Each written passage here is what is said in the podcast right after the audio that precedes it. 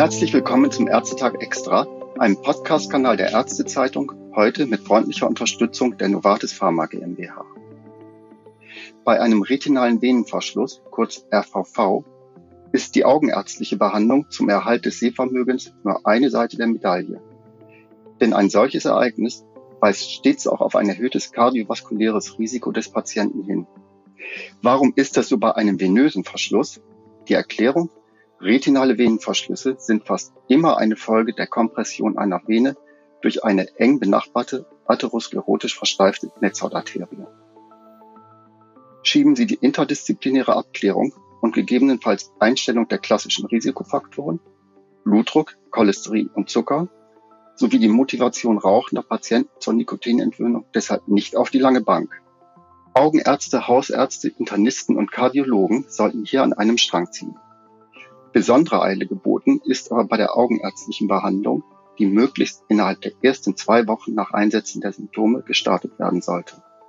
Therapie der Wahl bei Patienten mit einem RVV, deren Sehvermögen durch ein Makulaödem beeinträchtigt ist, ist die intravitreale operative Medikamenteneingabe, kurz IWAM, mit Inhibitoren des vaskulären endothelialen Wachstumsfaktors, kurz VEGF. Mit ihr sind in kontrollierten Studien dieses Verbesserung von zwei bis drei Zeilen auf der Buchstabenlesetafel möglich. Im ersten Jahr benötigen Patienten dazu mit etwa sieben bis neun IWAM allerdings eine intensive Therapie. Dies wird im Praxisalltag leider nicht immer erreicht. Im zweiten Jahr stehen die Chancen dann aber gut, viele Patienten von der Stange lassen zu können, wie es Professor Nikolaus Feldgen von der Universitätsaugenklinik Göttingen in diesem Podcast salopp formuliert.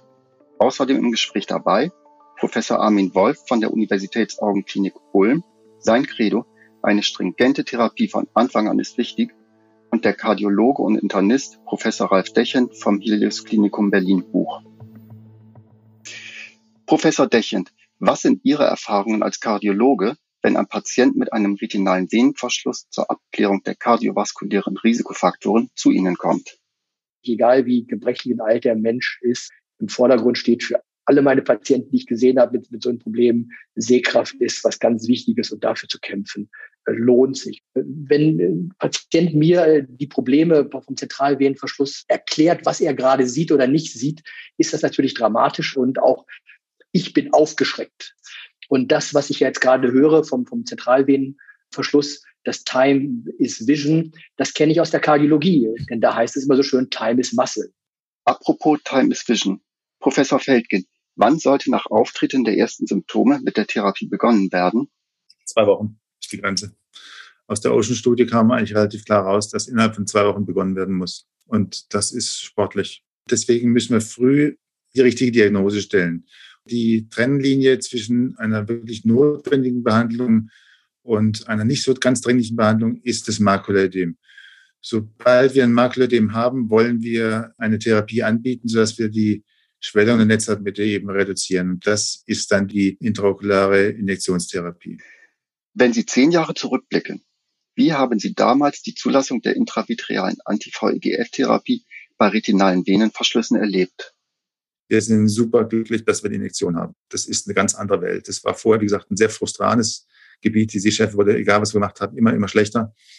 Und jetzt haben wir plötzlich eine Therapie, die diese Krankheit so gut darstellen lässt wie keine andere Erkrankung. Also viel besser als Diabetiker, viel besser als Makuladegeneration. Das ist also wirklich ein, ein reiner Segen, dass wir dieses Medikament jetzt haben. Wie intensiv sollte die Therapie dann sein? Die Studien zeigen, dass die Ergebnisse, die man maximal erreichen kann, so ab acht Spritzen ungefähr sind. Aus organisatorischen Gründen haben wir jetzt zum Beispiel auf so ein Blockschema gemacht. Da kommen wir auf neun Spritzen im ersten Jahr. Zwischen sieben und neun Spritzen ist, glaube ich, eine gute, eine gute Empfehlung. Die in den Real-Life-Studien liegen wir so zwischen vier und fünf Spritzen im ersten Jahr. Das ist zu wenig. Also diese zwei, drei Spritzen mehr machen es aus. Wenn wir im ersten Jahr gut behandeln, dann sind wir im zweiten Jahr, haben wir wirklich die Chancen, jeden vierten Patienten von der Leine zu lassen. Wenn es gut läuft, vielleicht sogar jeden dritten. Professor Wolf? Ja, es ist schon so, dass wir anders als bei anderen Erkrankungen wie zum Beispiel der AMD bei den Patienten mit Venenverschluss die Tendenz haben, dass das in der längeren Anwendung weniger werden. Wir wissen, dass wir da von vornherein Gas geben müssen, um diese Patienten zu erreichen. Das heißt, eine stringente Therapie von Anfang an ist wichtig. Professor Feldgen, Sie wiesen gerade auf Daten aus der Versorgungsforschung hin, denen zufolge Patienten im ersten Jahr häufig weniger Injektionen eines VEGF-Inhibitors erhalten, als sich Augenärzte dies wünschen. Wie lässt sich die Situation verbessern? Das ist ein ganz wichtiges Thema, was Sie ansprechen. Ich bin sehr dankbar darum, die Möglichkeit zu haben, darauf zu antworten, weil es uns sehr bewegt. Wir alle machen einen Riesen, auch wenn auch die Patienten setzen viel ein und am Schluss wird doch eine Therapie abgebrochen. Dazu gibt es nicht einen Schlüssel. Es gehören viele Dinge dazu. Eine, eine gute Aufklärung des Patienten gehört dazu, auch ihm oder ihr gleich zu sagen, wie lange die Therapie geht, nämlich dass sie eine Dauertherapie ist zunächst es gehören die Angehörigen dazu, die man mit ins Boot holen muss, die man informieren muss. Und es gehört meines Erachtens ganz elementar dazu, dass man logistische Probleme aktiv anspricht, dass man nachfragt, ob das machbar ist oder ob man irgendwie helfen kann, diese ganze Belastung etwas zu reduzieren. Das sind so Dinge, die helfen können, die Patienten besser bei der Stange zu halten. Professor Wolf, wie sind Ihre Erfahrungen? In der Regel muss man sagen, ist es schon so, dass die Patienten das merken, dass die Therapie anschlägt und dass das auch besser wird. Schwierig sind ja vor allen Dingen die Patienten, die eine Visusverbesserung nicht merken. Die jungen Patienten, die merken, dass es durch die Spritze besser wird, die haben meistens eine hohe intrinsische Motivation, auch am Ball zu bleiben. Wenn wir uns die Studien anschauen unter der reinen Anti-VEGF-Therapie, so kommt es da im Schnitt um zwei respektive bis zu drei Zeilen Anstieg kommt es immer darauf an, wie man die Studien interpretiert, aber doch der Großteil der Patienten hat mehr als zwei Zeilen Visusgewinn. Professor Dechend, um auf die Eingangsfrage zurückzukommen. Die Prognose von Patienten mit einem retinalen Venenverschluss kann auch aus internistischer Sicht ernst sein.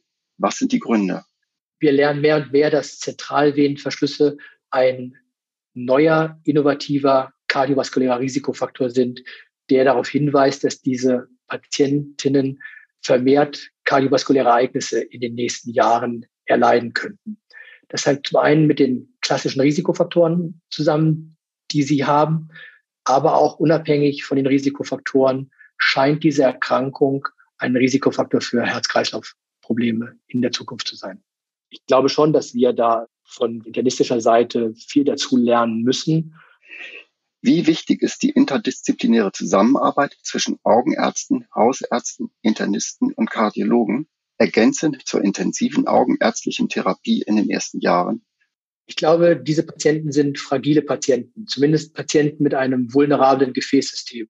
Insofern gilt dieses Time is Vision, was der Augenarzt hauptsächlich gut behandelt, eben auch von internistischer Seite unterstützt. Zum einen, um diese auch zu unterstützen und zum Zweiten eben, um seinen Beitrag dafür zu liefern, dass es woanders eben nicht zu dieser Vulnerabilität kommt. Sprich, durch gute Blutdruck, Cholesterin, Zuckereinstellung, durch Nikotinkarenz dafür zu sorgen, dass die klassischen arteriosklerotischen Risikofaktoren eben nicht zu tragen kommen. Professor Feldgen, was sollten Hausärzte und Internisten zur Diagnostik und den Risikofaktoren retinaler Venenverschlüsse wissen, Zunächst sollten Sie überhaupt informiert sein, dass wir behandeln, wie die Behandlung aussieht, dass sie repetitiv ist und zunächst alle vier Wochen startet. Dann sollten Sie äh, wissen, weil wir sie unbedingt brauchen, dass wir die kardiovaskulären Risikofaktoren suchen, also nicht Risikofaktoren für eine Venenerkrankung, sondern Risiko für eine arterielle Erkrankung, atherosklerotische Risikofaktoren, weil das Risikoprofil eindeutig hinweist darauf, dass es Patienten sind, die ein erhöhtes Risiko für einen Schlaganfall und Herzinfarkt haben. Deswegen müssen wir die Informationen deutlich besser in die Richtung der Hausärzte und Internisten lenken. Professor Wolf, was wünschen Sie sich in Bezug auf die interdisziplinäre Zusammenarbeit? Vor allen Dingen eine bereichsspezifische Therapie und Integration in den anderen Bereichen, in den jeweils angrenzenden Bereichen geht es um die Therapie der Risikofaktoren auf der einen Seite, die Therapie der Anti-VEGF, die konsequente Therapie auf der anderen Seite. Hier wäre es vor allen Dingen eine Verbesserung der Situation, wenn sich die einzelnen Player unterstützen würde, sei es bei der Therapieadherenz beim Augenarzt durch den Hausarzt oder sei es durch die Notwendigkeit der kardiovaskulären Abklärung inklusive der bekannten Risikofaktoren durch den Hausarzt. Professor Wolf, Professor Feldgen, Professor Dechen, vielen Dank für das interessante Gespräch.